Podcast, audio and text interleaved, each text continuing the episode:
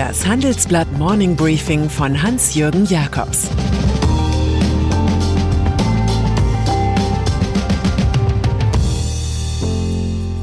Guten Morgen allerseits. Heute ist Donnerstag, der 8. Oktober, und das sind heute unsere Themen. Pandemie als Metropolenschock. Agenten rund um Wirecard. Schröder klöppelt gegen Bild. Dieser Podcast wird präsentiert von Hiscox, dem Versicherer für Freelancer und Unternehmen. Hiscox hält seinen Versicherten den Rücken frei. Denn Hiscox schützt Selbstständige und Unternehmen mit der Berufshaftpflicht vor Schadenersatzforderungen, aber auch vor digitalen Risiken wie Hacking oder Phishing. Alles dazu unter hiscox.de. Das große Wort zum Dauerärgernis Corona kommt heute von Peter Tschentscher, erster Bürgermeister Hamburgs. Die Pandemie wird in den Metropolen entschieden.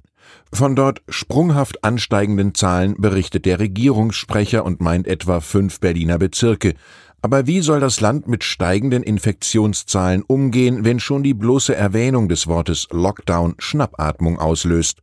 Auf einer Schaltkonferenz mit Kanzleramtschef Helge Braun einigten sich die meisten Bundesländer nun auf ein Beherbergungsverbot für Anreisende aus Risikogebieten. Es kann nur mit einem aktuellen negativen Corona-Test aufgehoben werden. Was als Kompromiss verkauft wurde, ist in Wirklichkeit ein Schisma. Berlin, Thüringen, Mecklenburg-Vorpommern, Bremen und Nordrhein-Westfalen machen nicht mit, Niedersachsen prüft. Wer mit dieser Form des Föderalismus hadert, muss sich vielleicht an Martin Luther King halten. Wir müssen begrenzte Fehlschläge akzeptieren, aber wir dürfen niemals die grenzenlose Hoffnung verlieren. In den USA rätseln selbst viele Republikaner, ob Donald Trump wirklich einen Moment der Weisheit hatte, als er die Gespräche mit den Demokraten über ein zweites Corona-Hilfspaket abbrach. Der Streit darüber beeinflusste auch das TV-Duell in der vergangenen Nacht zwischen Trumps Stellvertreter Mike Pence und der demokratischen Vizekandidatin Kamala Harris. Das Zwiegespräch in Salt Lake City lief insgesamt um einiges sachlicher und zivilisierter ab als der erste Showdown zwischen dem präsidentiellen Dazwischenredner Donald Trump und seinem Herausforderer Joe Biden. Beim Anschauen des Stellvertreterduells dürften sich nicht wenige gefragt haben, ob im Falle eines Wahlsieges des greisen Biden nicht einfach die dynamische, schlagfertige Politikerin an seiner Seite nach zwei, drei Jahren ins Weiße Haus wechseln könnte. Sie wäre die Frau, die Hillary Clinton nicht war.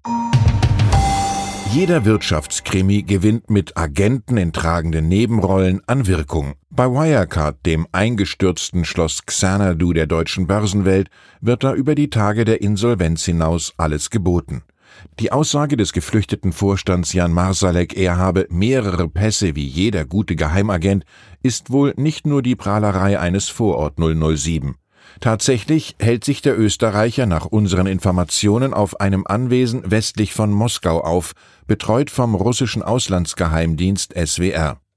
Für Wirecard war übrigens auch CDU-Politiker Klaus-Dieter Fritsche aktiv, bis 2018 als Staatssekretär im Kanzleramt für Nachrichtendienste wie den BND zuständig, der wiederum via Wirecard kleinere Zahlungen abgewickelt hat. Was für Zufälle. Der Untersuchungsausschuss des Bundestages, der sich heute konstituiert, womöglich unter Vorsitz des AfD-Politikers Kai Gottschalk, liest zur Einstimmung am besten etwas John Le Carré. Während der Finanzkrise verzweifelten manche Deutsche am Staate Griechenland, weil der nicht genug Geld sparte. Nun sind die Reaktionen positiver, ja fast euphorisch, nachdem ein Gericht die neofaschistische Partei Goldene Morgenröte verurteilte, eine kriminelle Vereinigung gegründet zu haben. 70 Angeklagte standen vor Gericht, darunter Parteichef Nikolaos Michaloliakos. Auslöser des Prozesses war der Tod eines linken Musikers, den ein Morgenröte-Anhänger erstochen hatte. Am Ende jubelten vor dem Gericht 8000 Menschen über das Urteil, Plakate zeigten unter anderem die Aufschrift Das Volk will die Nazis im Gefängnis. Im Staatskonzern Deutsche Bahn DB ist Finanzchef Levin Holle aktiv wie ein Notarzt in der Ambulanz. Der Cash Flow verdient den Schmähtitel Cash Flow, schließlich ist er im ersten Halbjahr um 2,2 Milliarden Euro ins Minus gerutscht. Die Liquidität schmilzt und EU-Wettbewerbskommissarin Margarete Vestager hat die geplanten Multimilliardenhilfen des Bundes immer noch nicht freigegeben. Holle, der aus dem Bundesfinanzministerium wechselt, baut in der Stunde der Finanznot auf Anleihen und Sparnummern, etwa durch Verzicht auf Boni und Erfolgsprämien für die Führungskräfte sowie auf Stellenabbau in der Zentrale und erzwungene Preisnachlässe bei Lieferanten. Aber ob das reicht? Die Auslandstochter Arriva zum Beispiel ist unverkäuflich und sanierungsreif und weitere Abschreibungen drohen. Aufschlussreich in diesem Zusammenhang ist ein 18-seitiger Sonderbericht des Bundesrechnungshofes zu den geplanten Corona-Staatshilfen, aus dem der Tagesspiegel zitiert. Die Verfasser warnen die Große Koalition unverhohlen, überzogene Finanzhilfen an die DB AG zu vermeiden. Die Gelder dürften nicht vorher ausgereicht werden, sondern schrittweise und anteilig zum nachgewiesenen Liquiditätsbedarf. Eine Überkompensation aus der Staatskasse sei zu vermeiden. Die Prüfer vermissen auch Hinweise, wie der Staatsbetrieb Bahn die mit der Politik verabredeten 4 Milliarden Euro einsparen will.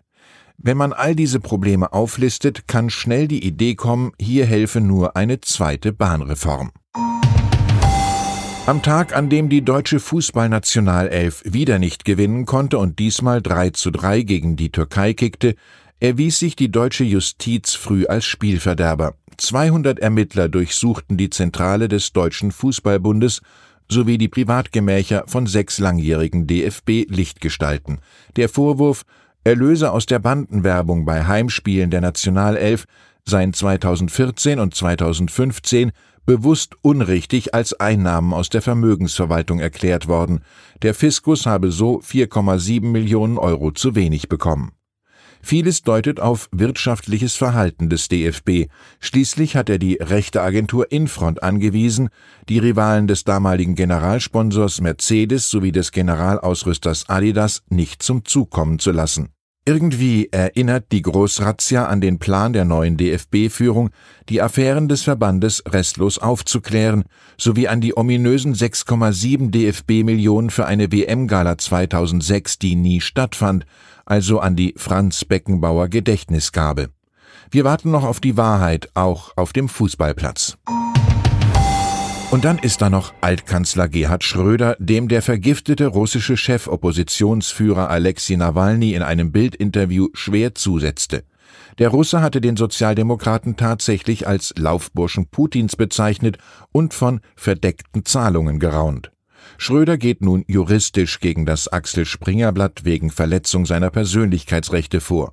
Zwar habe er Verständnis für die schwierige persönliche Lage Nawalnys, dessen Aussagen seien aber falsch, so der SPD-Mann.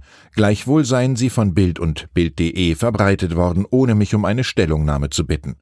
Was seine Tätigkeiten in den Aufsichtsräten von Rosneft und Nord Stream angeht, sind die Zahlungen in der Tat nicht verdeckt, sondern ganz offen. Fazit, einst wollte Schröder mit Bild, Bild am Sonntag und Glotze regieren, nun kämpft er gegen sie um seinen Ruf. Ich wünsche Ihnen einen erfolgreichen Tag ohne juristische Konflikte. Es grüßt Sie herzlich Hans-Jürgen Jakobs.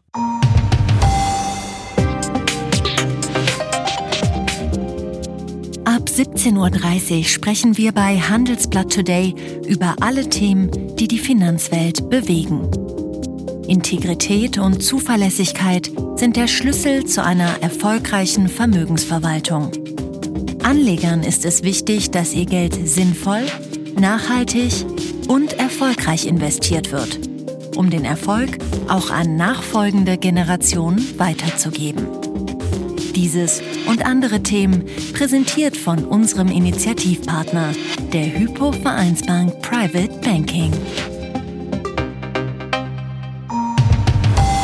Das war das Handelsblatt Morning Briefing von Hans-Jürgen Jakobs, gesprochen von Peter Hofmann.